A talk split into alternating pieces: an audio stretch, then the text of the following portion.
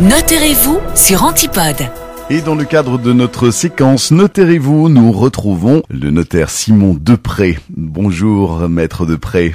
Bonjour Benoît. Lorsqu'un couple bat de l'aile, on pense directement au divorce. Est-ce que c'est vraiment la seule option? Non, pas nécessairement. On peut rester marié et vivre séparé, donc euh, sans avoir un divorce officiel. C'est ce qu'on appelle la séparation de fait. Attention qu'il y a des conséquences à cette situation. Étant donné qu'on n'est pas divorcé, ça veut dire qu'on est toujours marié, et toutes les conséquences liées au mariage restent donc applicables. Les époux vont donc rester obligés l'un vis-à-vis de l'autre, notamment par rapport à leurs devoirs respectifs de secours, d'assistance, de fidélité, de cohabitation. Aussi, et ça c'est particulièrement important je trouve, en cas de décès, si on est séparé de fait mais qu'on n'est pas réellement divorcé, mais théoriquement le conjoint survivant va toujours venir à la succession. Il va conserver ses droits en sa qualité de conjoint survivant. Le logement familial reste protégé? Alors, la protection du logement familial, pour expliquer ce que c'est, c'est donc le fait que aucun des époux ne peut du coup vendre, donner, hypothéquer ou mettre en location le logement familial sans l'accord de l'autre conjoint, et cela même si finalement l'immeuble appartient uniquement à une seule personne, à un seul des époux. Et cette protection, elle concerne également du coup les meubles meublants qui garnissent le logement familial.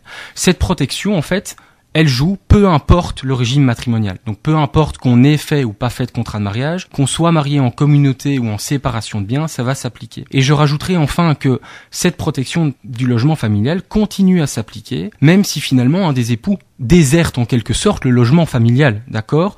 Les enfants et le conjoint qui sont toujours dans la maison continuent de bénéficier de cette protection et peuvent continuer à y habiter. Est-ce qu'il est possible d'organiser la séparation?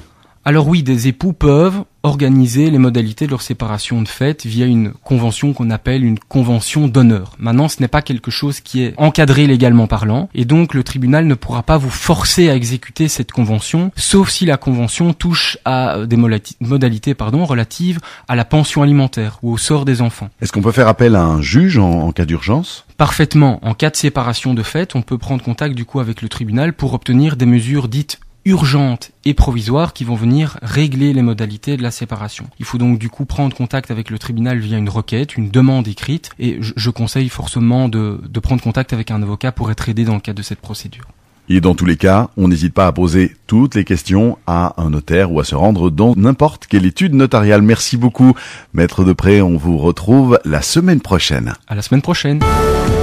Dans tout ce que je fais, ce que j'entreprends, je n'aime pas m'en remettre au hasard. Mon notaire, pour tout ce qui compte vraiment. Antipode Antipode.